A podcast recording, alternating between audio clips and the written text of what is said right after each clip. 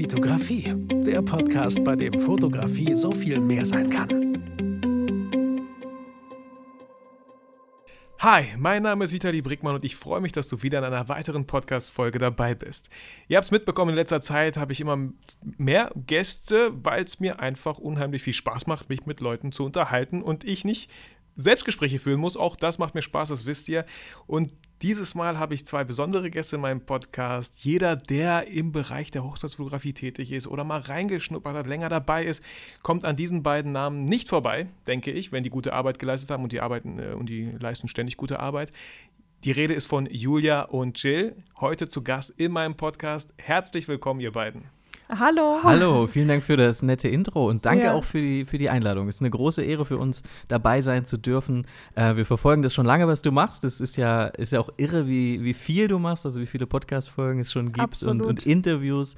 Ähm, ist ganz lustig, weil immer, wenn man irgendwie selber einen Podcast hat und sich damit auseinandersetzt, und es ist ja im Prinzip egal, auf welcher Plattform man Fotografie eingibt, du bist immer ganz oben. Also dein Podcast ist immer ganz oben. Echt? Und das cool. ist, äh, spricht für dich und deine Arbeit und deswegen fühlen wir uns sehr geehrt, ähm, hier mit dir sprechen zu dürfen. Ich glaube, es wird ein langer Podcast, so viel wie Jill jetzt gerade schon erzählt hat. ja, ja. wollte nur Hallo sagen. Ey. Ja, vielen, vielen Dank. Ich muss jetzt, äh, ich muss den Podcast jetzt unterbrechen, weil ich so ein krasses Grinsen im Gesicht habe, dass ich unmöglich weiter reden kann. vielen, vielen, vielen Dank für das. Äh, echt, wusst, war, wusst, war, mir gar nicht bewusst. Ich hatte heute ein Interview mit äh, Christian Mar Marte Grab ja. ähm, und wir haben genau über sowas geredet. Ja, man, man denkt oft, die eigene Arbeit ist jetzt ein bisschen ein anderes Thema, aber man denkt, man macht so viel und äh, es kommt was kleines Negatives und schon denkt man so, ah, man macht nur Blödsinn. Voll. Ja. Deswegen ähm, berührt mich das gerade umso mehr und das auch noch von euch zu hören. Vielen, vielen Dank. Sehr gerne. Ähm, cool. Ähm, ja, kommen wir trotzdem zurück zum Podcast und den Fragen, die ich hier so ein bisschen vorbereitet habe. Ich sage den Leuten immer, ich ich höre euch gerne zu, weil ich habe Schauspiel, ich habe eine Schauspielausbildung gemacht, äh, der eine oder andere weiß es, vielleicht vier Jahre lang, und da haben wir gelernt, wenn du mit jemandem auf der Bühne stehst und mit ihm zusammen spielst, hör ihm zu. Warte ja. nicht, bis du dran bist, um deinen Text zu sagen. Und ich glaube, das macht auch so ein Podcast-Interview aus, dass ich versuche, euch zuzuhören und darauf die Fragen zu bilden. Trotzdem habe ich so ein paar Notfallfragen hier vorbereitet. Aber die allererste Frage, die ich meinen Podcast-Gästen immer wieder gerne stelle, ist: Wie habt ihr beiden zu sowas Tollem wie der Fotografie gefunden? Und ähm, dann, wie habt ihr euch gefunden? ja, Fast das, zeitgleich. Ja, ich wollte gerade sagen, relativ zeitgleich. Irgendwie bei uns alles äh, ja, mit einem Tag, mit einem Jahr passiert. Wir ähm, haben hobbymäßig fotografiert. Ich ein bisschen mehr am Anfang vielleicht als Jill. Und ähm, ja, haben uns dann die erste Spiegelreflexkamera gekauft ein bisschen Freunde fotografiert und ähm, daraus haben uns dann die ersten Freunde auch gefragt, ob wir die Hochzeit nicht mal von denen fotografieren wollen. Und also so wie es meistens bei den meisten ist, die es nicht gelernt haben, äh, Fotografie, ja, wir wurden einfach gefragt, ob wir nicht ähm, mal die Hochzeit fotografieren wollen. Ja, dafür musste man kein nicht aktiv Marketing betreiben. Da gab es auch noch nicht Instagram oder sowas, sondern du, die Tatsache, dass du eine große Kamera hattest, ähm, hat genügt, um dich zu qualifizieren für die ersten Fotoaufträge. Und so sind wir da sehr blauäugig in die Hochzeitsfotografie gestartet. Aber wir haben einfach nur, das kann man glaube ich wirklich sagen, weil es ist nicht, nicht sehr ereignisreich, wir haben unser Hobby zum Beruf gemacht, weil wir ähm, riesen Spaß daran hatten, dieses, äh, ja, das Bilder zu haben, das zu teilen mit anderen Leuten und die Leute damit sehr glücklich zu machen.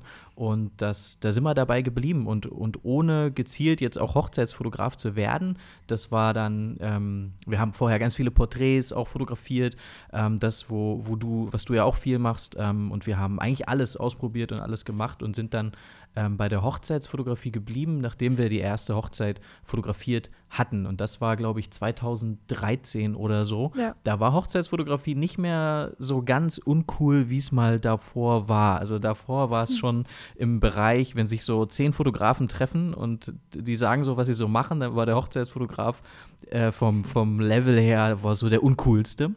Und äh, wir sind da in so eine haben dann angefangen, als das anfing, da hat man dann acht, acht Stunden Reportagen fotografiert, Storytelling, Dokumenta dokumentarische Hochzeitsfotografie ähm, wurde dann da groß und da haben wir quasi, ich glaube, wir sind da so ein bisschen mitgeschwommen in diesem, Ja, in diesem, äh, in diesem Tribe, der dann so hoch kam in der Hochzeitsfotografie und haben da davon auch profitiert, sodass wir jetzt seitdem eigentlich ähm, Hochzeiten fotografieren. Wir sind dann schnell auch, haben uns schnell auch selbstständig gemacht und äh, können uns nichts Schöneres vorstellen jetzt als ähm, jedes Wochenende im Sommer, mal von diesem Jahr abgesehen, aber ansonsten jedes Wochenende im Sommer irgendwo hinzufahren und Hochzeiten zu fotografieren.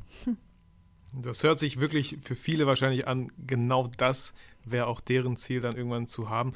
Ja. Ähm, was habt ihr vorher gemacht? Weil viele sind ja dann in der Situation, dass sie halt einen Hauptjob haben. Und natürlich lieben sie die Fotografie, aber nicht genau wissen, wo ist die Grenze? Wann sollte ich mich selbstständig machen? Oder auch, ich verstehe ja auch die Angst. Ich habe immer gern dieses Bild, was ich benutze. Sie wagen den Sprung ins kalte Wasser und merken am Ende, da war gar kein Wasser drin. Verdammt.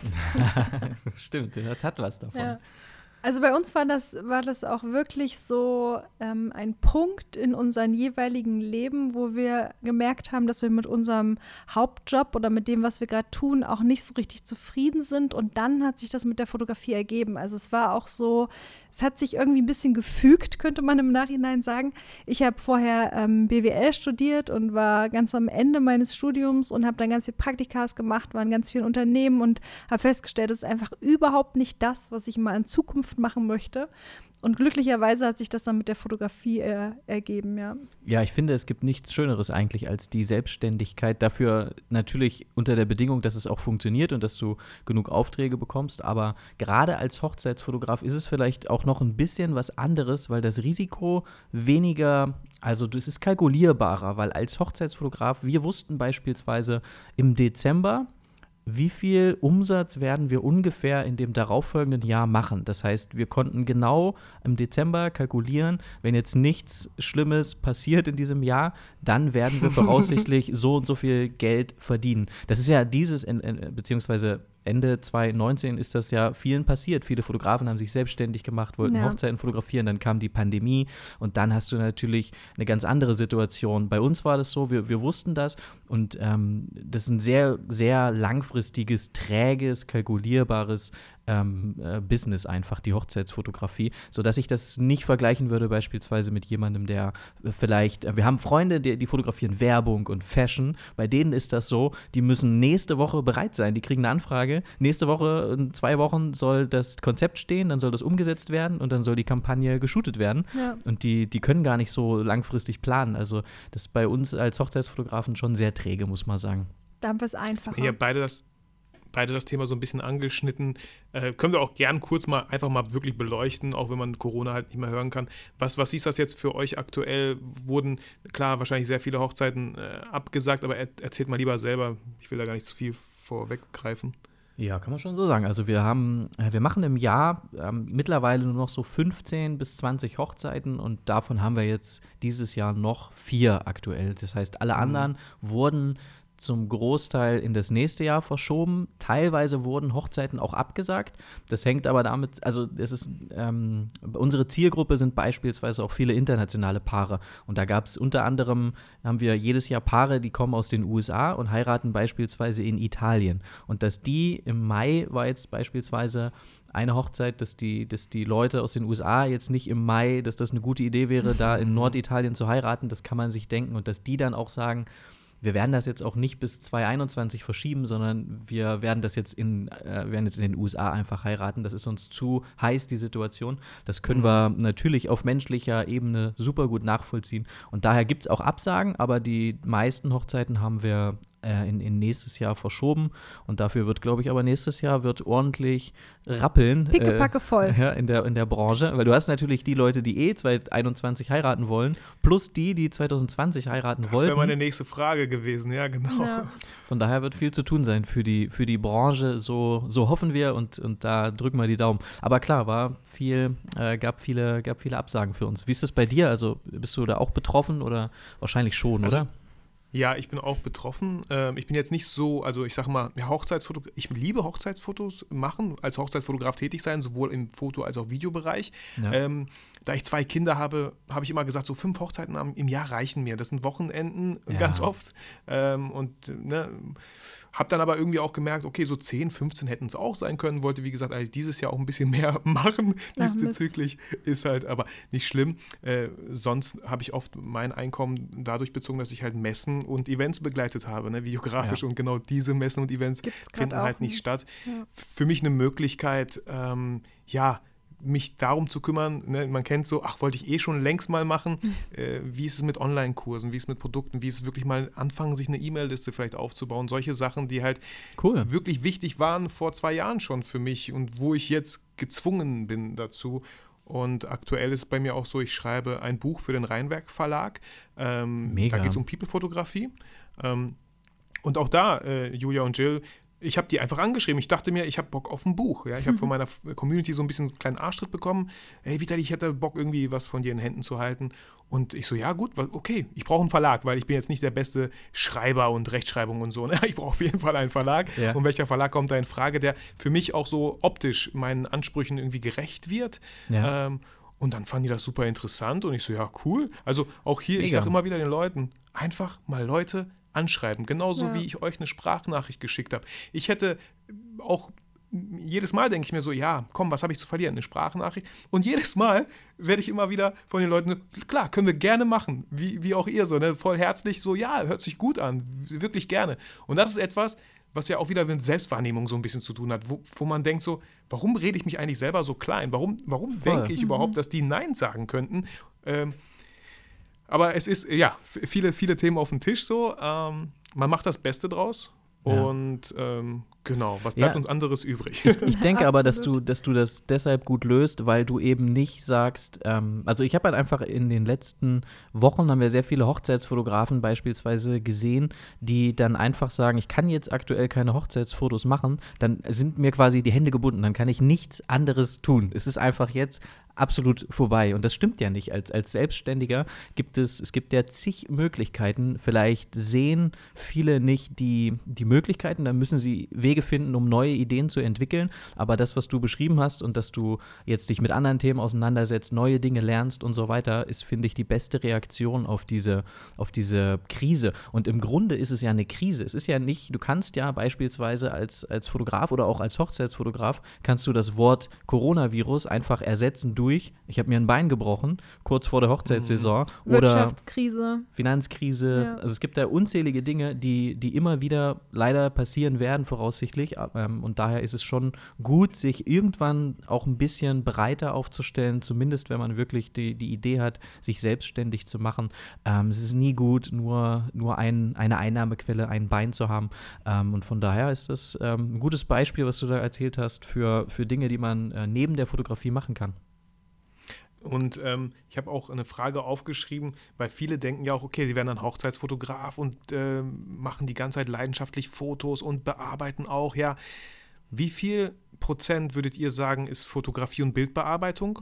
Und wie viel No. Prozent sind die anderen Sachen? Und was sind die anderen Sachen? Ich finde das, wir wollen hier gar nicht so irgendwie, nein, es gehört, glaube ich, einfach dazu. Und Ja. wie sieht es Ja. bei euch da aus? Absolut. Also dadurch, dass wir uns relativ schnell auf Hochzeiten spezialisiert haben, ähm, ist das Fotografieren an sich natürlich wirklich ein wahnsinnig kleiner Prozentsatz. Also wir fotografieren Einstellig. Ja, einstellig. Wir fotografieren äh, ja auf jeden Fall auch noch Paare.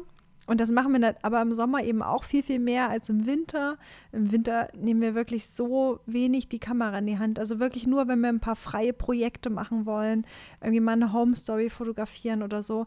Aber das Fotografieren an sich ist bei uns beiden wirklich gar nicht so viel. Die romantische Vorstellung davon, dass du dann wirklich nur fotografierst und nur, die, nur das machst, wonach dir ist, ähm, dass die ist absolut unrealistisch.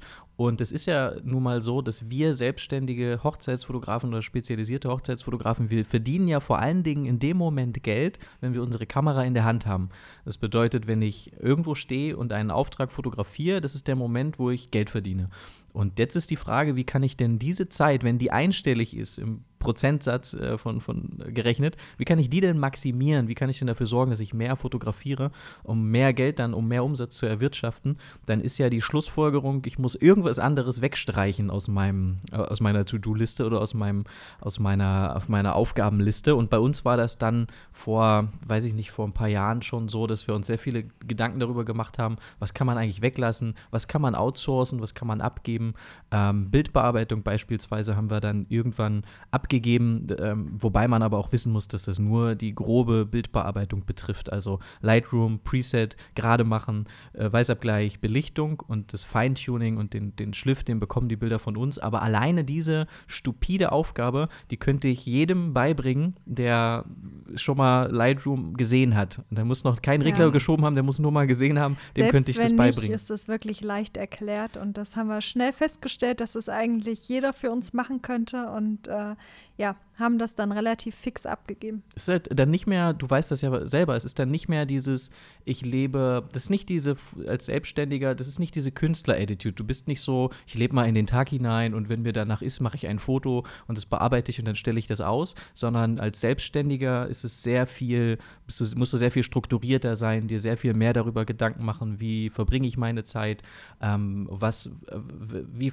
also was mache ich vielleicht, was mir, was mich eigentlich gar nicht meinen Zielen näher bringt, äh, wie, wo binde ich mich vielleicht an bestimmte Aufgaben, die mir, die mir gar nicht dabei helfen, neue Kunden zu gewinnen und all diese Dinge. Also das ist ein gutes, ein gutes Beispiel, was du da, was du da angeschnitten hast, das Bildbearbeitung und eben Fotografieren. Das ist, äh, also als wir angefangen haben, ich weiß nicht, wie es bei dir war, aber wir haben nur Bilder bearbeitet. Wir haben den ganzen Sommer, wir haben, wenn Freunde gefragt haben, geh mal einen Kaffee trinken, haben wir gesagt, nee, keine Zeit, wir müssen Bilder bearbeiten, von morgens bis abends. Wir Krass. haben nur Bilder bearbeitet. Ja, wir haben auch äh, in den ersten Jahren so viele Fotoshoots gemacht, wahnsinnig viele ähm, freie Sachen, aber wir wurden auch richtig, richtig viel für ähm, Paar-Shoots fotografiert, haben hier so ein See in Leipzig, da waren wir irgendwie dreimal die Woche und haben da Fotos paar gemacht. Tage, ja. Ja, und dann waren wir wirklich nur noch in unserer Bildbearbeitungshöhle und sind da gar nicht mehr rausgekommen. Und ähm, ja, dann haben wir so ein bisschen überlegt, wie wir das Ganze umstrukturieren, wie wir unser Business überhaupt aufbauen wollen, wie wir das langfristig betreiben möchten. Und ähm, ja, haben uns jetzt für den Weg entschieden. Ja, Bildbearbeitung bringt dir halt keine neuen Kunden. Bildbearbeitung, du, du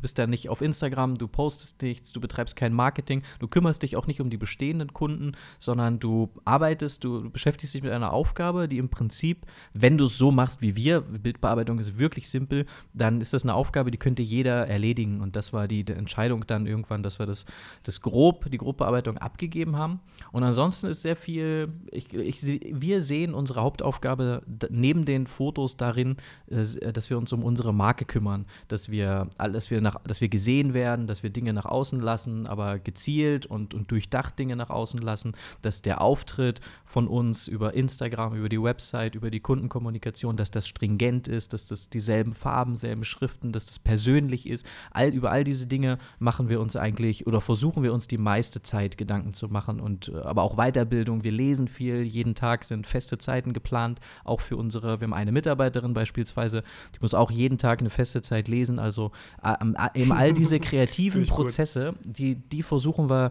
zu maximieren. Ich habe gestern so, ein, so, ein, so eine geile Grafik gesehen, da es war so ein Kuchen, musst du dir vorstellen, so ein Kreisdiagramm und da war so 90 Prozent des Kreisdiagramms war ausgefüllt mit dem Begriff Aufgaben. Und das sind einfach Dinge, weißt du, die, die müssen wir immer tun. Wir, wir managen quasi einfach unser Privatleben und unsere Selbstständigkeit. Und irgendwie so ein ganz kleines Eckchen in dem, in dem Kreisdiagramm war Kreativität.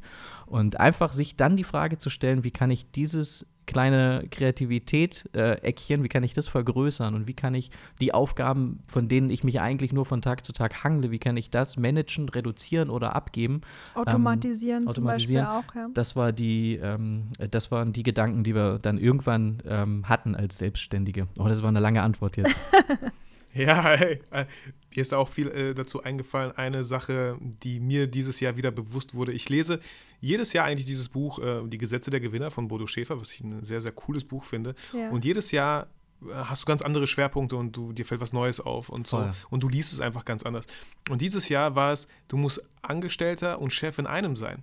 Und genau dieses Lifestyle-Leben, wovon viele so denken, so verbringt man den Tag, genau das kann dir am Ende das Genick brechen, Ja. wenn du nur noch Chef spielst und nicht dazu kommst, die Bilder, wenn du sie halt nicht äh, outgesourced hast, die selber mal dich wirklich mal hinzusetzen und die zu bearbeiten, auch wenn die Arbeit stumpf ist, auch wenn sie nicht so cool ist, so toll ist und nach außen hin nicht so, ja, in das, äh, wie, wie willst du das irgendwie cool machen, ne, in Stories? Also es gibt Möglichkeiten, aber ihr, ihr wisst, was ich meine. Voll. Absolut, Ähm, ja. wenn, du, wenn du das verpasst, dass du nur hier einen auf Chef spielst mit Geschäftsessen hier und Geschäftsessen da, dann musst du dich nicht wundern, wenn, wenn, ja, wenn dein ganzes Gerüst, was du dir äh, jahrelang aufgebaut hast, so langsam am Bröckeln ist vielleicht. Genauso ist es. 100% können wir nur unterstreichen. Und das ist deswegen auch so eine wichtige Entscheidung, ähm, bevor ein Fotograf äh, sich selbstständig macht, ähm, bin ich dazu in der Lage? Also bin ich jemand, oder kann ich es ja lernen, aber bin ich jemand, der sich jeden Tag und nicht in den ersten Wochen, die ersten Monate oder das erste Jahr der Selbstständigkeit, das zählt nicht, weil da ist die Euphorie so groß, dass du, das ist leicht dann, aber bin ich in der Lage, über Jahre hinweg mich hinzusetzen, den Laptop aufzumachen, E-Mails zu schreiben, mich zu kümmern, neue Ideen zu entwickeln, mich weiterzubilden. mir Ähm, auch selber, schon schwer. ja, sich auch selber Aufgaben geben. Also wir als Hochzeitsfotografen arbeiten halt wirklich sehr, sehr viel im Sommer und haben im Winter, wenn wir uns nicht Aufgaben suchen und Dinge, die wir, ähm, vielleicht neue Projekte oder Dinge, wo wir uns weiterbilden möchten, wenn wir uns die nicht suchen, dann würden wir auch mal ein halbes Jahr gar nicht arbeiten und das geht halt nicht als Selbstständiger. Ja, es sieht, es sieht halt, es ist einfach dieses Instagram-Ding ist so gefährlich, ne? Du, man muss da, muss man immer wieder sagen, jeder, der neu anfängt, ähm, Social Media ist absolut gefährlich. Es ist nicht die Realität. Wir zeigen auch nur das, was wir zeigen wollen. Niemand sieht von uns irgendwas, ähm, was wir nicht sehen wollen. Nämlich ähm, die, die Realität ist, dass es anstrengend ist, dass, es, dass man auch mal Angst hat als Selbstständiger, dass man sehr viel, sehr viele Aufgaben erledigt, die überhaupt nicht sexy sind. Die haben nichts mit irgendwo hinfliegen und irgendw mit irgendwelchen coolen Leuten äh, bei Sunset fotografieren und danach noch einen Wein trinken zu tun. Ähm, das, sieht, das sind, sind die die Dinge, Highlights. die zeigen wir dann auf Instagram und auch alle anderen und dann entsteht natürlich bei jungen Fotografen das Bild im Kopf, ah, okay, das ist also die Selbstständigkeit und wenn ich das bin, dann wird mein Leben so aussehen. Ich will das nicht schlecht reden, sind, wir haben das schönste Leben, wir würden nicht tauschen wollen, aber es ist nicht nur so, wie es auf Instagram aussieht. Ja, vor, ähm, zum Thema nochmal habe ich auch ein sehr, sehr, schönes, eine sehr schöne Geschichte gehört, wenn es darum geht, sich selber Aufgaben zu geben, Chef und Angestellter zu sein. Ja. Äh, ich war letztens in einem Podcast und er hatte einen Schauspieler in Gast, äh, zu Gast bei sich und er, wenn er morgens aufsteht, geht er erstmal so ein bisschen als Chef durch sein Haus, durch seinen Garten und schreibt sich Aufgaben auf. Und dann geht er hoch, zieht sich um und kommt im Blaumantel oder grünen Mantel oder wie weiß ich, wie man als Gärtner dann das nennt, äh, an und arbeitet die Aufgaben, die der Chef gerade gegeben hat, ab. Ja, so, mega wirklich, gut. Ne? Also wir kennen alle so Kleider machen Leute und ich kenne mich auch, Genau. wenn ich in der Schlabberhose zu Hause rumlaufe, Leute, ich habe sowas von keinen Bock auf irgendwas. So Oder man kommt, man verfällt sowas in den Modus. Und das fand ich, fand ich richtig, äh, richtig cool, cooles Bild. Arbeitest du auch von zu Hause? Also bist du zu Hause, musst dich ähm, musst du auch dafür sorgen, dass du jeden Tag ähm, äh, in der Lage bist, deine Aufgaben zu bewältigen und so? Also ich äh, sitze jetzt gerade in meinem Büro, Ja. ähm, habe hier so einen kleinen Raum angemietet, der reicht mir auch völlig. Ich bin kein Studiofotograf. Ich Ja. habe hier genügend Platz, dass man zu dritt theoretisch auch hier arbeiten könnte. Äh, hier wird geschnitten, hier werden YouTube-Videos produziert und solche Sachen. Cool. Zu Hause wäre es nicht möglich, das habe ich vor allem jetzt in der Corona-Zeit halt nochmal äh, ja, bestätigt bekommen mit meiner vierjährigen Tochter und meinem elfjährigen Sohn. Er ist jetzt nicht so das Problem, ja, der spielt gern Fortnite und dann habe ich meine Ruhe. so, äh, aber meine Tochter, ne, die will einfach 100% äh, Aufmerksamkeit. Ja, und jedes klar. Mal, wenn ich denke, oh, so, jetzt habe ich alles vorbereitet und jetzt, nee, Papa, guck mal. und so. Also kannst du vergessen. So. Und, äh, aber auch Versteh das zu ich. merken, dass man es vergessen kann, weil das geht so schnell, dass, boah, du dich dann, ja, du wirst wütend, du denkst, das kann doch nicht sein, aber doch, so ist es jetzt gerade. Und äh, egal, ob es jetzt das Kind ist oder das Finanzamt von mir aus ist, ja, Ja. ähm, auch ein schöner, schöner, schöner Vergleich, ne? Aber wenn du dich nicht, wenn du dich nicht gut darauf vorbereitest, so, oder wenn du nicht mm, ja, die Ausgangslage schaffst, damit du in Ruhe arbeiten kannst, dann ist doch irgendwie auch Stress dann vorprogrammiert. Und äh, jetzt wollte ich auch gar nicht so lange reden, aber deswegen auch ein wichtiges Thema für mich, was ich den Leuten sage. Wenn man selbstständig ist, ich, ich kam nicht drum herum, mich mit Persönlichkeitsentwicklung und solchen Sachen zu beschäftigen, weil mir tritt niemand in den Arsch. Das mache nur, das Genau. kann nur ich selber machen. So. Stimmt, Das ist schwer, ist aber schwer, können viele nicht. Also wir haben in den letzten Jahren viele junge Fotografen gesehen, die daran gescheitert sind, die sich dann wieder ähm, einen Job suchen mussten, andere, andere Einnahmequellen, also nochmal Reset drücken, ähm, weil das nicht selbstverständlich ist. Und auch wir sind, kommen jedes Jahr wieder an irgendeine Mauer, wo wir feststellen, okay, das ist jetzt, das ist schwer und wir müssen irgendwie neue Wege finden. Ähm, und daher lesen wir auch viel. Äh, Julia ist zum Beispiel auch sehr großer Fan von dem äh, Buch Gesetze der Gewinner, was du gerade erwähnt hast. Mhm. Ähm, äh, und ja, ist, muss man immer am Ball bleiben. Ne? Ich glaube, der, der Hauptgrund, warum man irgendwann, warum das nicht mehr funktionieren könnte, und das ist auch meine größte Angst, ist, weil du satt bist und nicht mehr liest, nicht mehr zu Workshops fährst, dich nicht mehr connectest mit anderen Kollegen, weil du satt bist, weil du der Meinung bist, ich weiß, wie es läuft, Leute. Ich mache das seit zehn Jahren und es wird genauso weitergemacht. Und äh, ich, ich muss nicht lernen von dem 20-Jährigen, der jetzt gerade am Start mhm. ist und durchstartet. Und ich das dann, das, das ist auch Größe, finde ich, wenn du das das seit zehn Jahren machst und du hast noch die Größe, zu einem jungen Fotografen zu gehen und zu sagen, hey, pass mal auf, ich mache das viel länger als du, aber was immer du da tust, Applaus dafür, ich will wissen, wie du es machst, damit ich ähm, auch nach zehn Jahren noch am Ball bleibe und damit ich äh, dann noch neugierig bin und, und eben äh, lerne. Das ist, glaube ich, etwas, was sehr, sehr schwer ist und was, äh, was ich aber hoffe, dass wir das dann auch noch in, wenn wir das zehn Jahre machen, äh, was wir dann, eine Eigenschaft, die, die wir dann haben. Ja, voll. Ich habe in einem ähm, Buch gelesen, ich weiß nicht, in welchem es war, es gibt die vier großen Ls, das sind Lachen, äh, Lernen, äh, Laufen und Lieben. So, das ich glaube, äh, damit man, äh, ja, ewige Jugend oder so, ne? Also, und ich finde es, ja, wenn man schön. lernt, ist es einfach so schön, auch lernen zu können, was für Möglichkeiten wir haben. Das ist ein bisschen das Problem vielleicht, dass wir einfach so ein Überangebot haben, dass die Leute gar nicht mehr mhm. wertschätzen, was die gerade lesen, weil es erstens viel zu günstig ist, weil genau. es kostenlos ist und so Sachen. Aber Absolut. eigentlich, was für eine Fülle wir haben. Und da ist nochmal Fokus halt so ein bisschen das Stichwort. Aber ich merke schon, wir könnten so eine Podcast mit mehreren fünf Episoden hier füllen, mit verschiedenen Themen. Ähm, Deswegen kommen wir so ein bisschen auf euch und eure Hochzeitsfotografie zurück. Äh, ich war noch mal vorhin auf eurer Homepage und ich weiß ja, dass äh, ich glaube, äh, Jill ist hier so ein bisschen der Perfektionist, wenn es darum geht, um Präsenz nach außen, um, den, um das Schaufenster. Absolut. Und auch jetzt. Ja, auch jetzt habt ihr einen sehr coolen Look und da habe ich gelesen, äh, Anti-Klischee-Photographer. Ja. So, deswegen meine Frage jetzt so, ähm, warum Anti-Klischee und was wäre Klischee? Was für Hochzeiten wollt ihr nicht fotografieren? Und wie fotografiert ihr? Für ganz viele Leute vielleicht auch, die jetzt eure Namen zum ersten Mal hier hören.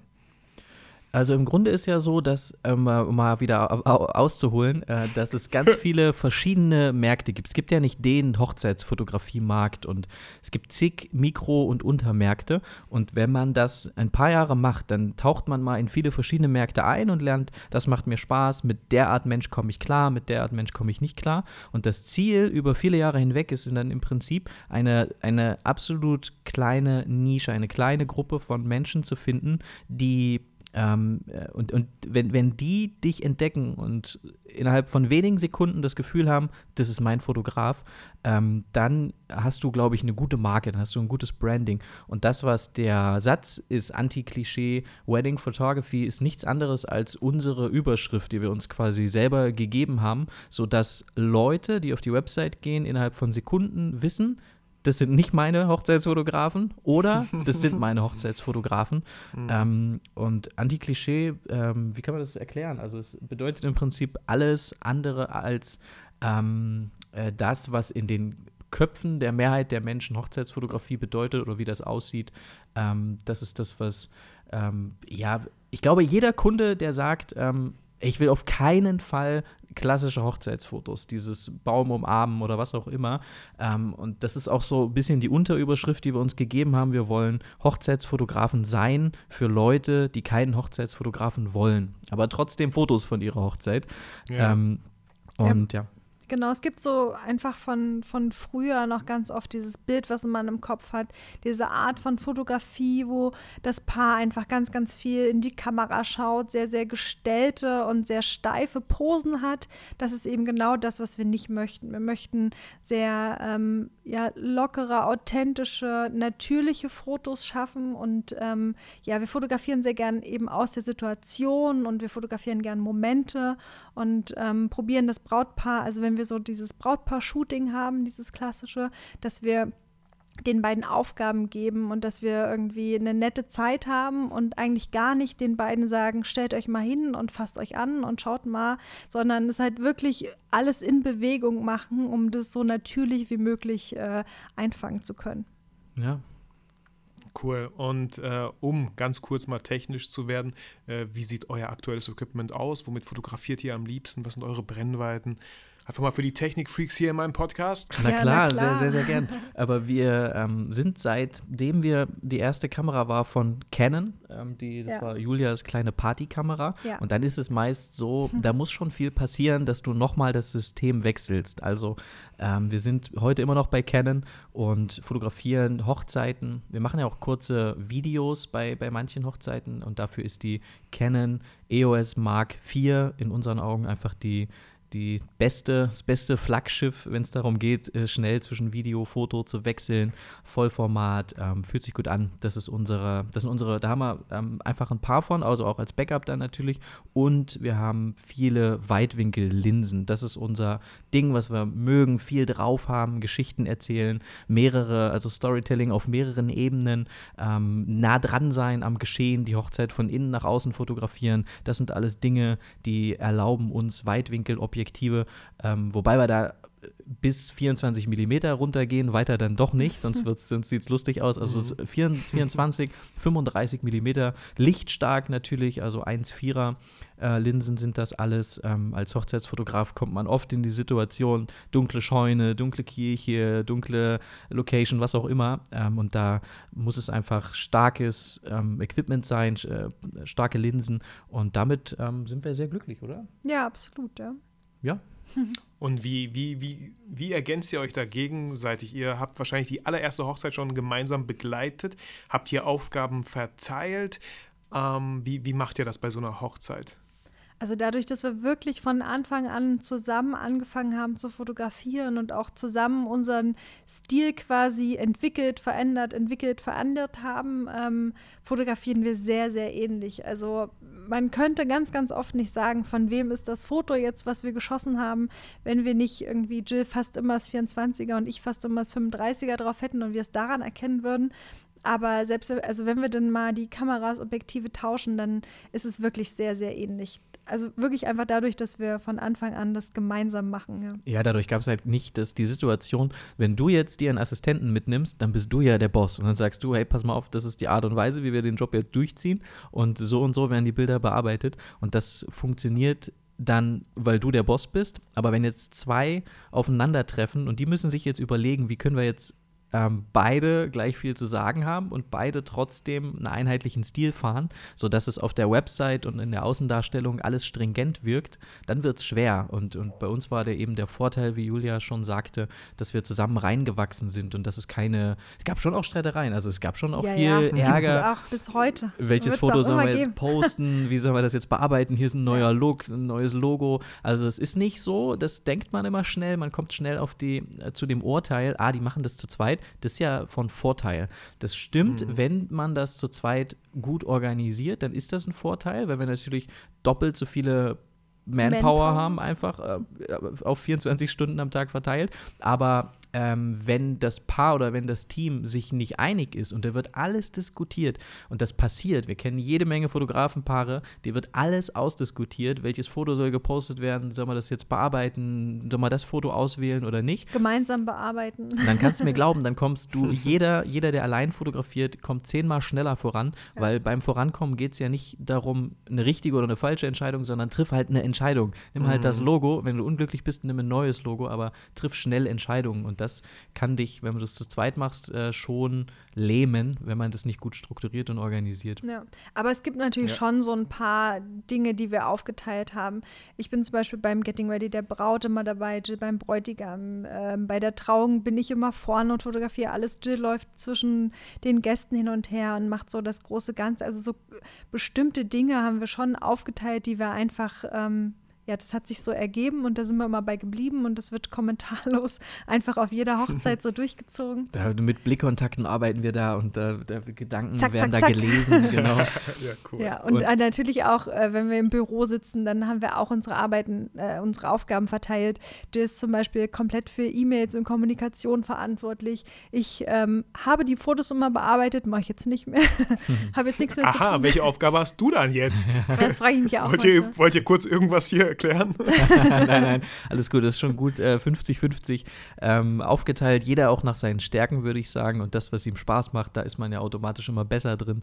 Und aber muss man hinkriegen. Also für jeden, der das zu zweit macht, ähm, äh, muss man sich gut eingrooven und jeder, der das allein macht und jetzt zuhört, muss auf keinen Fall äh, denken, dass er einen Nachteil daraus hat, sondern ganz im Gegenteil gibt natürlich jede Menge Beispiele, die das wesentlich besser machen als wir, erfolgreicher ja. machen als wir, die das allein machen und Absolut. weltweit und das geht alles auch. Also nicht auf keinen Fall sich bremsen lassen von der Tatsache, dass man jetzt Einzelkämpfer ist. Das hat auch Vorteile.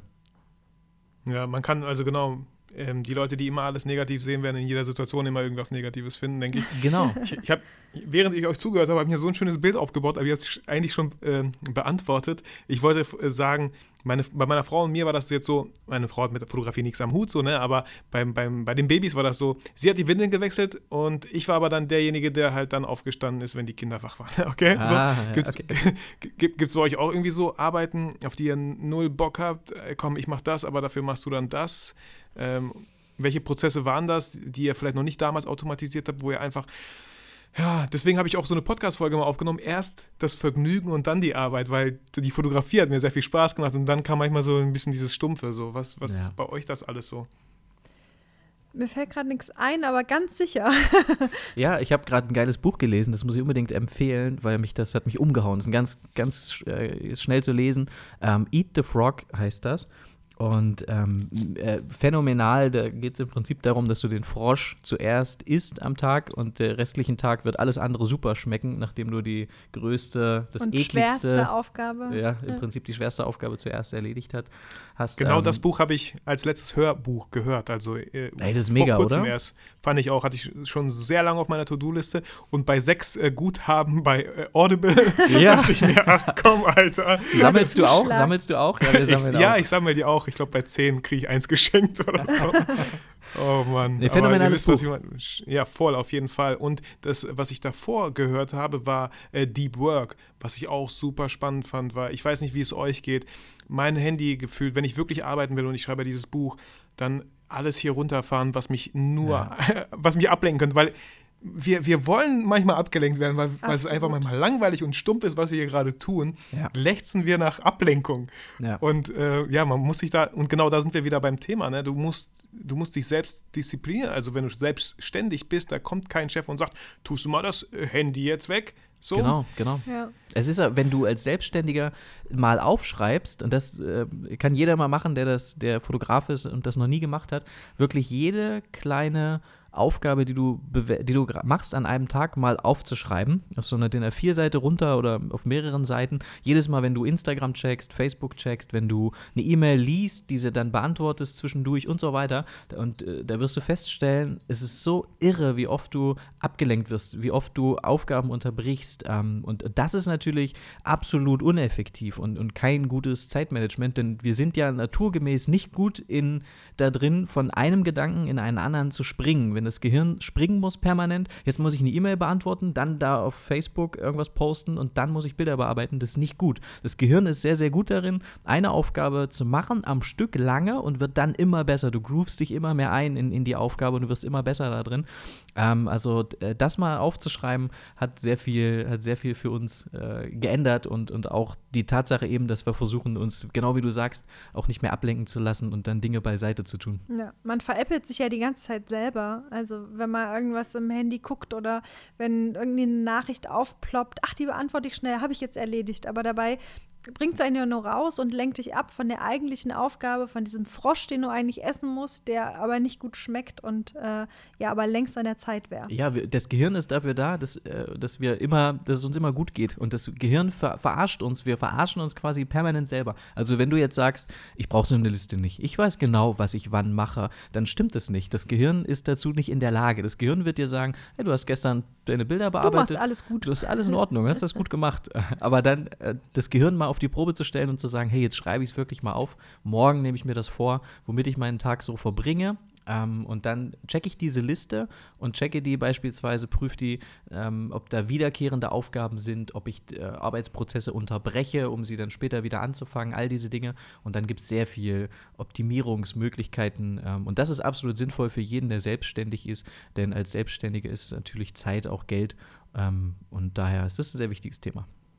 Ja, mir ist auch gerade so ein kleines Bild gekommen, äh, könnten die bei Eat That Frog nächste Auflage vielleicht ein bisschen ersetzen, dass wir uns, anstatt diesen Frosch, Frosch zu eschen, äh, was habe ich für Essstörung, anstatt diesen Frosch zu essen, den Julia da genannt hat, so ja, Ja. Äh, streuen wir andauernd wieder ein bisschen Zucker drauf, damit er so ein bisschen, doch Genau. vielleicht ein bisschen genießbarer wird. Garnieren, Und, äh, stimmt. ja, ne? Und ähm, ich finde auch solche Zeiten, ey, Social Media ist ja super. Und auch da, wo du sagst, Jill, dass mein Gehirn mich ständig verarscht, merke ich auch, ich rede mir dann manchmal ein, das gehört zu meinem Job. so, weißt du? Voll. Social Media ist wichtig. Voll. Aber wenn man das so planlos hin und her macht, äh, man kann sich einfach Zeiten nehmen, wie so ein Stundenplan. Einfach, das sind meine Social Media Zeiten, wo ich Sachen beantworte, wo ich, wo ich Sachen vorbereite. Genau. Ja, Ja. es Würde, Ähm, niemand würde sagen, ach, äh, ich nehme das alles nicht so ernst, ich chille und, und, und beriesel mich bei Social Media die meiste Zeit des Tages.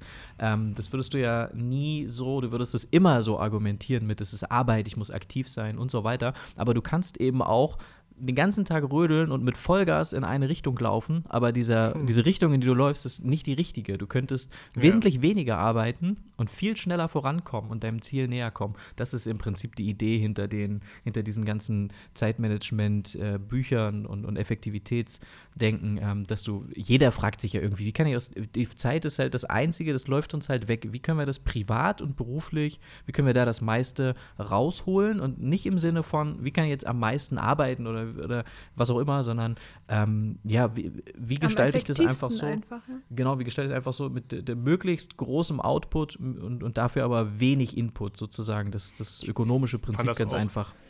Ja, ich fand das auch so spannend äh, beim Interview mit Benjamin Jaworski, als ich darauf zu sprechen kam, wie hast du es geschafft, so viele YouTube-Videos und so zu machen oder wo war die Motivation, fand ich auch so einfach total pragmatisch.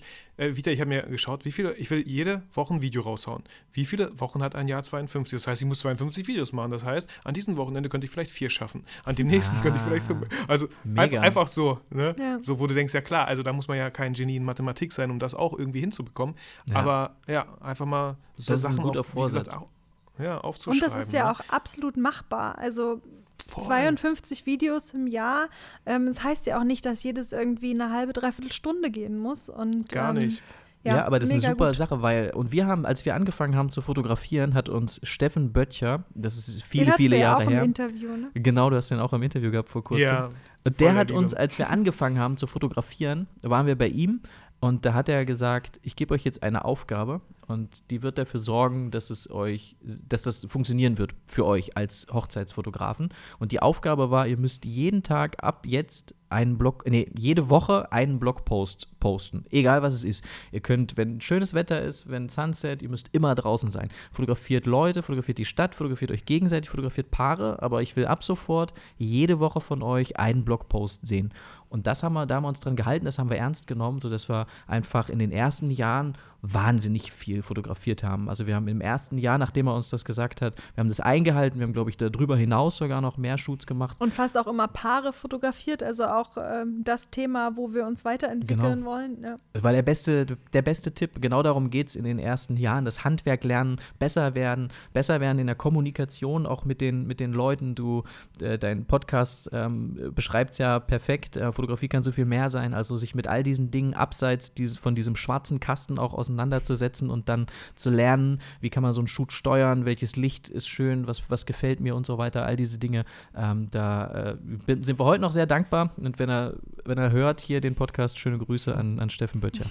Hey, voll, was für ein mega dankbarer Tipp, weil dadurch, ja, durch diesen, ich sag mal, positiven Druck, den ihr euch gegeben habt und ihr nicht enttäuschen wolltet, habt ihr euch einfach auch SEO-mäßig sowas von äh, an, an, an Ja. wie sagt man, an die Spitze gebracht, einfach durch so Blogbeiträge. Und da ist ja auch wieder so ein bisschen das, wenn es auf einmal, wenn du es machen musst, hängt da vielleicht gar nicht mehr so viel Freude miteinander. Also wenn du weißt, oh, ich müsste wirklich mal SEO machen, ich bin mir sicher, Ja, da würden ganz viele neue Aufträge kommen. Und auf einmal denkst du, du musst das machen, weil das alle machen, weil es irgendwie sinnvoll wäre, aber eigentlich hast du gar keinen Bock dazu.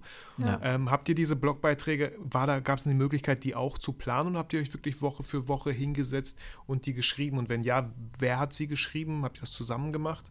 Wir haben nie Texte geschrieben bei unseren Blogposts. Also wir sind stimmt. Fotografen. An alle wir, faulen Motivationen. wir sind Kein gutes Fotografen. Beispiel. Wir können nicht gut schreiben und wir haben uns gedacht, wir ähm, fokussieren uns einfach auf das, was wir machen möchten, was wir gern machen und wofür wir gebucht werden möchten. Und das sind Fotos und haben es uns da wirklich leicht gemacht, haben fotografiert, es bearbeitet und als Blogpost hochgeladen. Also gar nicht großen Kopf drum gemacht, sondern es einfach gezeigt, was wir ähm, gerade fotografiert haben. Genau, da war wirklich die Devise, wir wollen viel lernen, fotografisch besser werden. Aber du hast natürlich recht und wir waren schon, also gerade wenn du beispielsweise Hochzeitsfotograf Leipzig damals gesucht hast, da waren wir immer auf Seite 1 in den Top 3 ähm, waren wir da öfter. Wir sind aber wirklich eine Riesenkatastrophe, was, was SEO angeht. Nicht, weil wir es, mittlerweile kenne ich mich besser aus und, und es funktioniert. Es ist aber nicht so, dass uns darüber unsere Kunden finden, ähm, weil wir einfach eine Zielgruppe haben, die ist so fotoaffin, die muss nicht suchen, die muss den Fotografen, mhm. die, die folgen schon zig Fotografen, mhm. das sind Blogger, das sind Mediendesigner, das sind Grafikdesigner, das sind Selbstfotografen, die wissen genau, wen sie anfragen müssen, wenn es denn zur Thema Hochzeit kommt. Aber äh, wir haben wirklich, wir haben Freunde, die sich da sehr gut auskennen, die schlagen regelmäßig die Hände über den Kopf zusammen, weil wir auch so dumme Sachen machen, wie nach fünf oder sechs Jahren von julia und Jill.de zu wechseln auf juliaandjill.com ohne irgendwelche Um- und Weiterleitungen. Das heißt, es war einfach alles, was wir uns über sechs Jahre an Auffindbarkeit über Google aufgebaut haben, zerstört innerhalb von einer hm, Sekunde, ohne auch nur, ein, nur kurz darüber nachzudenken. Könnte das ein Nachteil sein? Also. Naja, wir haben schon drüber nachgedacht. Ja, also wir sind wirklich wirklich. Ähm, es ist ja uns nicht so, nicht so wichtig und es ist einfach nicht die Art und Weise, wie wir gefunden werden. Deshalb sind wir nicht sehr. Aber es ist für viele ein wichtiges Thema und es ist jetzt nicht so, dass wir. Ich will das schon auch lernen und, und bin da schon bin da schon wissbegierig, dass, weil wir können das ja für andere Dinge nutzen. Unser, für unseren Podcast, wir haben Online-Workshops, für all diese Dinge ist ja SEO sehr wohl interessant ähm, und daher ist das etwas, was ich, was wir besser machen müssen, was wir lernen müssen in Zukunft.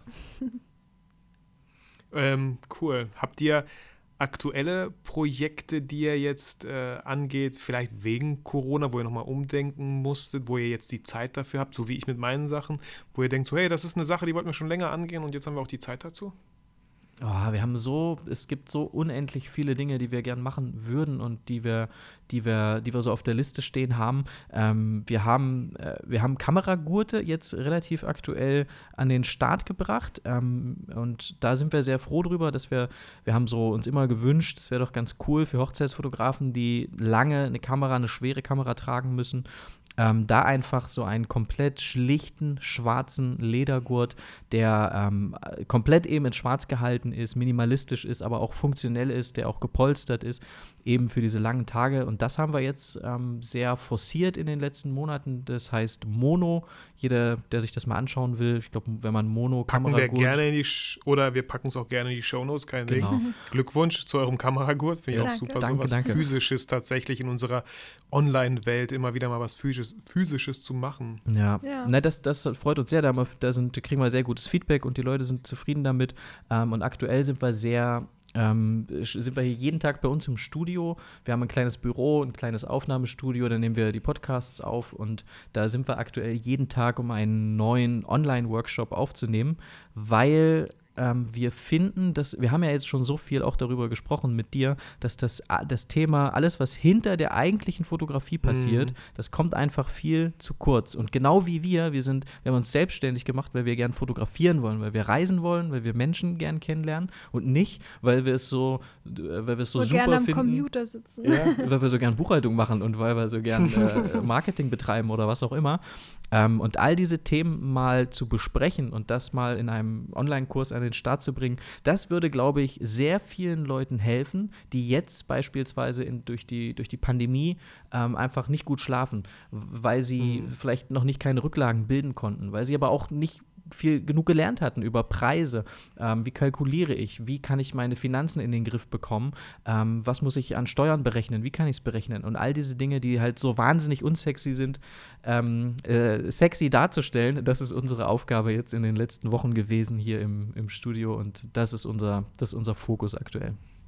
Hey, cool, das hört sich richtig gut an. Wir haben auch vor kurzem einen äh, Kurs hier, jeder, der den Podcast kennt, wir haben eine Masterclass für einen sehr, sehr äh, talentierten Fotografen hier aus Bielefeld gemacht und ich weiß, wie viel Arbeit damit verbunden ist, aber wie, wie wichtig äh, solche Sachen auch sind. Und euer Thema ist nochmal, ja, einfach auch Menschen helfen, mal oder das, den Pool mit Wasser zu füllen für die, ja, damit Ja. sie nicht hart aufschlagen. Vielleicht kann man es vielleicht kann man es so sagen. Ja. Ja. Und das finde ich auch immer, wenn man heute was produziert für Leute. Es muss ein gutes Verhältnis sein von den Sachen, die man einfach gerne macht, wo man Ja. Bock drauf hat, aber immer zu gucken, wie man halt den anderen helfen kann, weil das ist auch eine Sache für Selbstständige oder Unternehmer. Wenn kenne deine Kunden, we- weiß, was die wollen, weil sei Problemlöser. Weil du kannst noch so cool sein und noch so talentierter Fotograf. Ähm, wenn es das war, dann war es das bald gefühlt. So ist es. Ähm, Und finde ich cool, finde ich cool, dass ihr sowas macht. Gibt es da irgendwie so, so ein Release-Datum? As, as soon as possible. Also noch ist kein, äh, noch steht kein Datum okay. fest. Es wird umfangreicher, als wir dachten. Man Ja. kommt irgendwie von, von einem zum anderen. Wahnsinn. Wenn du so dir denkst, ah, okay, Alben ähm, ist ja wichtig, müssten wir irgendwie mit aufnehmen, dann kommst du auf die Idee, ja, da müsste man auch ein Video haben, wie man die Alben promotet. Wie kann ich sie fotografieren, Mhm. wie kann ich ein Video. Und irgendwie ist das jetzt größer geworden, als wir wollten, aber wir gehen davon aus, dass wir in zwei, drei Wochen damit fertig sind. Und dann kann jeder, der sagt, ähm, ähm, wir haben einfach auch zu viel gesehen. Also ich will, ich kann das auch nicht mehr hören, muss ich sagen. Also wenn ich dann höre, das geht bei mir alles nicht. Fotografie, das, äh, davon kann man nicht leben. Ähm, äh, du hast, glaube ich, mit Christian Ander gesprochen, der auch schon Mhm. vor, vor zehn oder zwölf Jahren gesagt bekommen hat, Fotografie ist tot als Beruf. Ähm, und, und all diese Dinge, oder es geht in meiner Region nicht oder was auch immer. Und das, ich kann das nicht mehr hören. Und diese, dieser Workshop ist die, die Antwort auf all diese Dinge, die angeblich nicht gehen. Ähm, denn man, man kann das alles lernen. Ähm, deswegen ist es aber ein bisschen umfangreicher. Aber ich denke mal, in, in zwei, drei Wochen sind wir, Ja. sind wir durch. Endsport ist angesagt. Ja, jetzt, jetzt macht jetzt wieder Euphorie da. Ja. Ja, finde ich gut, ey. Ähm, eine Sache, die ich noch stellen wollte, ist auf jeden Fall so zwei Sachen noch, aber wie sieht Gerne. denn bei euch, würde mich persönlich interessieren, wie sieht bei euch so ein Tagesablauf aus, wenn ihr jetzt nicht fotografiert, weil das wäre ja einfach. also, das ne, stimmt. so Fotos machen und irgendwo hinfahren, klar so, aber wie sonst? Wie, wie verbringt ihr zusammen euren, äh, euren Tag? So. Also wir sind sehr gemütlich am Morgen. Wir lieben es, etwas länger zu schlafen und vor allen Dingen gemütlich zu frühstücken. Ähm, und ähm, ja, wir sind meistens so um elf im Büro ähm, mit unserer Mitarbeiterin, die fängt auch immer um elf an und bis 18 Uhr ist so unser, unser Standard, würde ich sagen. Ja, alle Leute jetzt mit Kindern, alle Leute jetzt mit Kindern, boah, so ein Leben. Aber wir, wir haben schon, äh, wir, wir, wir genießen das jetzt noch. Wir blocken aber beispielsweise, ähm, das haben wir ja auch, wir haben ja auch miteinander gesprochen, wann können wir den Podcast aufnehmen.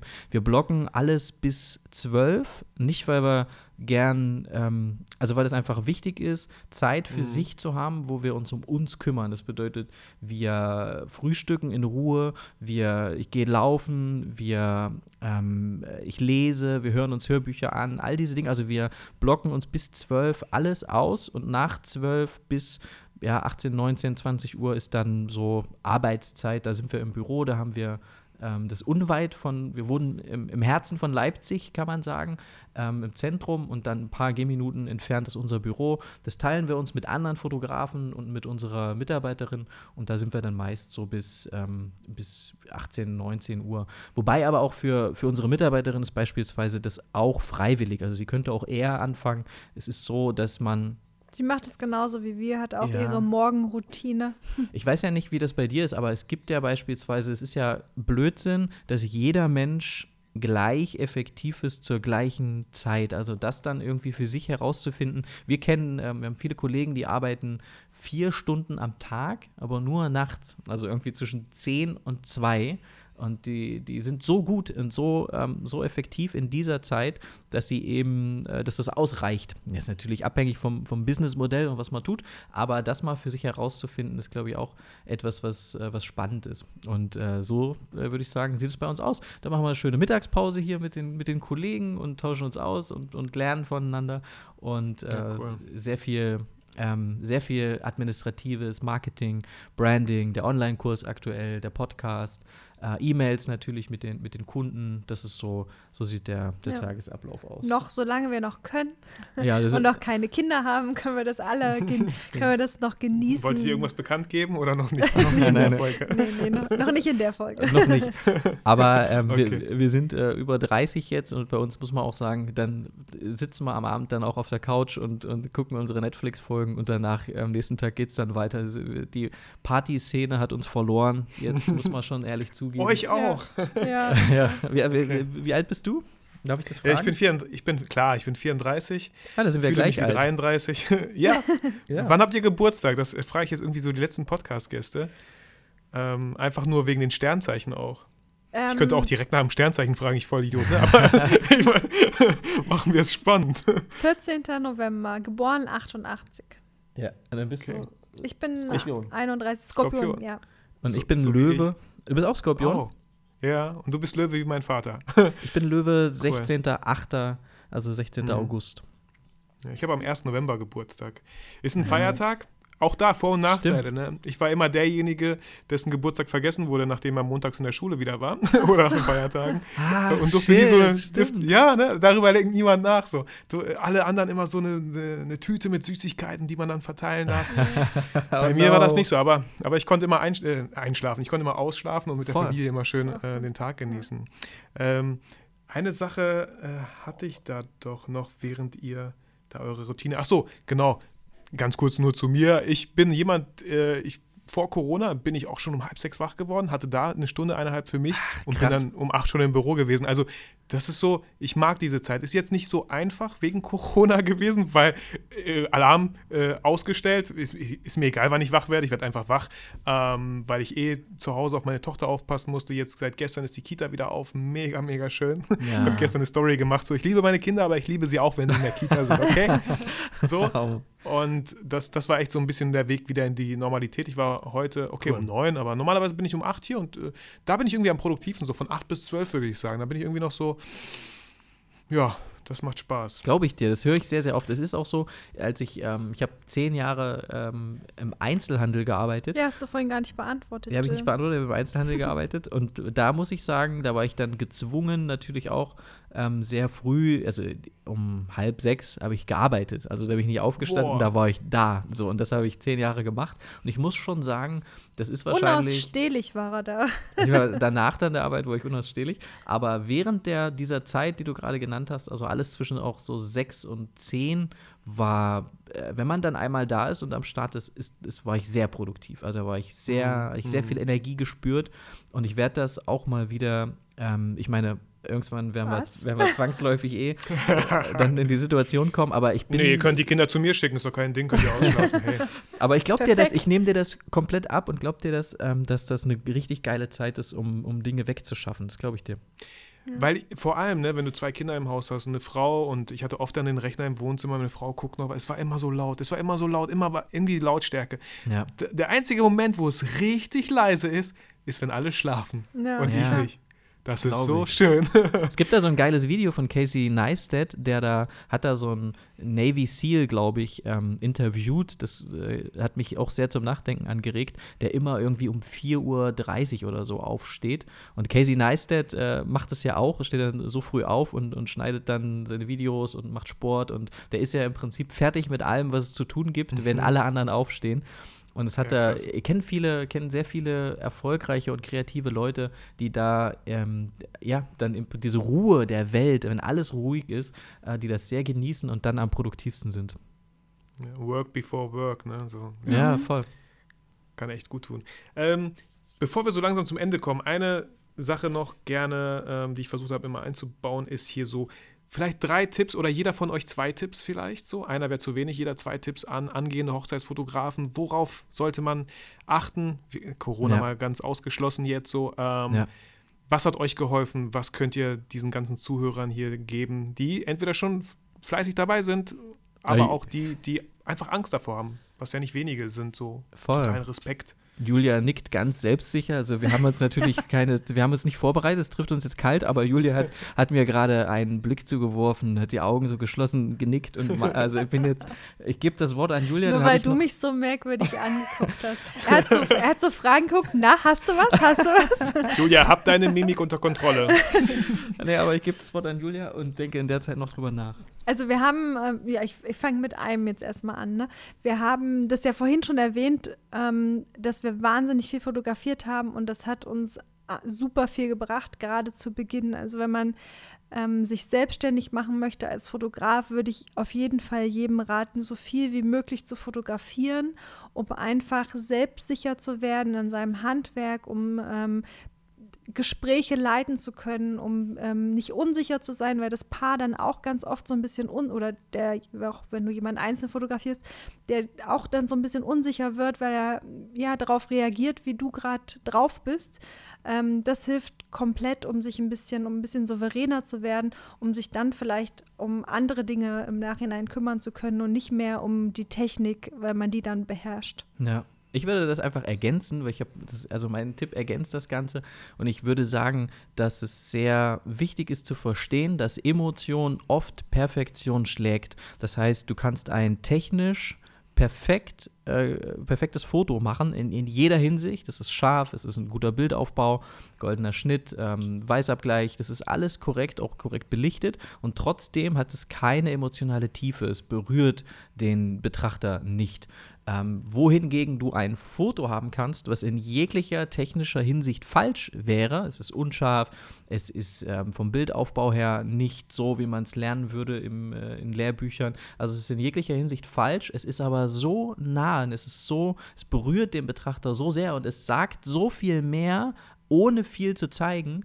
Ähm, dass es eben immer gewinnen wird gegen dieses technisch korrekte Foto. Und das einmal zu verstehen, ähm, dass Emotion Perfektion schlägt, ist etwas, was viel für uns verändert hat. Ähm, das ändert nämlich auch die Herangehensweise an ein Shooting. Das, man darf das nicht falsch verstehen, das ist keine Entschuldigung dafür, hey, du kannst jetzt einfach ein unscharfes Foto machen und Hauptsache ist irgendwie äh, ein cool. Mensch drauf, der lacht, dann ist die Emotion viel wichtiger. Das ist keine Entschuldigung, sondern ich rede davon, ähm, dass du dich so sehr festhalten kannst an den Dingen, wie sie in Lehrbüchern stehen und du könntest möglicherweise trotzdem nicht erfolgreich sein und trotzdem bucht es niemand, weil es nicht, ähm, weil es einfach zu normal ist. So ein, so ein Produkt für jeden ist ein Produkt für niemanden. Du musst schon Ecken und Kanten haben, deine Fotos müssen irgendwie, ähm, müssen emotional berühren. Äh, ich glaube, äh, Robert Kappa hat das gesagt, wenn deine Fotos nicht gut genug sind, ja, dann bist du nicht nah genug dran. Und das ist etwas, was wir dann in dem Zuge sehr verinnerlicht haben, ähm, sehr äh, nah dran am Geschehen zu sein, da äh, bessere Fotos zu machen, indem wir eintauchen in das Geschehen äh, und eben nicht nur physisch nah dran zu sein, sondern auch emotional nah dran zu sein am Geschehen. Wenn, wenn das zutrifft, dann haben wir gelernt, dann sind das schöne Bilder, wenn es physisch als auch emotional nah am Geschehen ist, hat es uns immer sehr berührt und sich weniger auf diese technischen Aspekte und mehr eben auf diese emotionalen ähm, Aspekte zu konzentrieren, das ist das, was ich sagen wollte. Das sollte ein kurzer, knackiger Tipp werden. Nee, das hat er nicht gesagt. Er hat auch hey, gesagt, ja, habe ich nicht gesagt. Genau. Und ich fand die beiden Tipps jetzt so schön, dass sie auch noch so beide funktioniert haben. Würde ich euch entlassen. Wir müssen jetzt nicht weitere Tipps yes, raushauen. Mehr hatte ich, ich auch die nicht. beiden. ja, habe ich mir schon fast gedacht. Deswegen rette ich euch an der Stelle. Aber nee, die waren wirklich zwei sehr, sehr wichtige Sachen. Viele Leute fragen mich, Vitali, wie werde ich sichtbarer? Ich sage, indem du sichtbarer wirst. Und wie wirst du sichtbarer? Mit Bildern. Also, äh, das ist so traurig teilweise, ja. Wer denn, wenn nicht wir Fotografen, haben Sachen, die wir auf Instagram posten könnten? Ja, also so. Voll. Äh, Voll. Das, ähm, das, ist ja visuelle Kommunikation. Also, wie kann man ja. als Fotograf nicht da sein, wo es, äh, wo es eben um Bilder geht? Also, wo viele Leute gerne Bilder schauen. Also, jede Foto-App beispielsweise ist doch ähm, ist wichtig einfach. Ja, deswegen fand ich beide Tipps einfach super. Einfach Leute machen, machen, machen und gegebenenfalls näher rangehen, sich trotzdem mit der Technik auskennen. Ja. Julia, voll. Jill, vielen Dank für dieses tolle Podcast-Gespräch, dieses tolle Interview. Ja, das hat riesen Spaß anders erwartet, dass da so viel, dass da so viel toller Input auch dran, äh, drin ist für die ganzen Zuhörer. Ähm, ja, Vielen Dank. Ich also alles gerne. Vitali, gerne, ich muss, gerne. jetzt habe ich dich unterbrochen. Das ist wirklich nicht meine Art. Ich wollte es unbedingt auch nochmal sagen, dass wir sehr stolz sind, dass wir hier dabei sein dürfen in deinem Podcast ähm, und dass wir, dass es äh, viel Spaß gemacht hat, mit dir darüber zu sprechen. Wir sollten vielleicht unbedingt in Kontakt bleiben und uns öfter mal austauschen ähm, und äh, wünschen dir auch ganz viel Erfolg hier weiterhin mit dem, mit dem Podcast und danke für die Einladung. Ja, sehr, sehr gerne. vielen Dank, Julia. Vielen Dank, Jill. Ähm, ich beende dann diesen Podcast mit meinem Lieblingssatz. Ich hoffe, du fühlst dich motiviert und inspiriert und vergisst natürlich niemals, warum du eigentlich fotografierst. Macht's gut, alle zusammen und ihr beiden auch. Ciao, ciao. Tschüss. Tschüss.